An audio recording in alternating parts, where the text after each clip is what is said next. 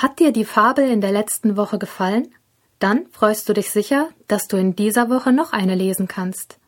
Auch über Eisenbahnen gibt es noch einmal einen Text. Dieses Mal geht es aber weder um den A-Laut noch um den I-Laut. Stattdessen wollen wir uns mit anderen Fragen beschäftigen. Zum Beispiel, warum gibt es eigentlich Fabeln? Und mit welchen Verben kann man einen Text so gestalten, dass andere ihn gern lesen? Du merkst schon, die fünf Kapitel in dieser Woche werden richtig bunt. Und in dieser Woche gibt es sogar zwei Tests.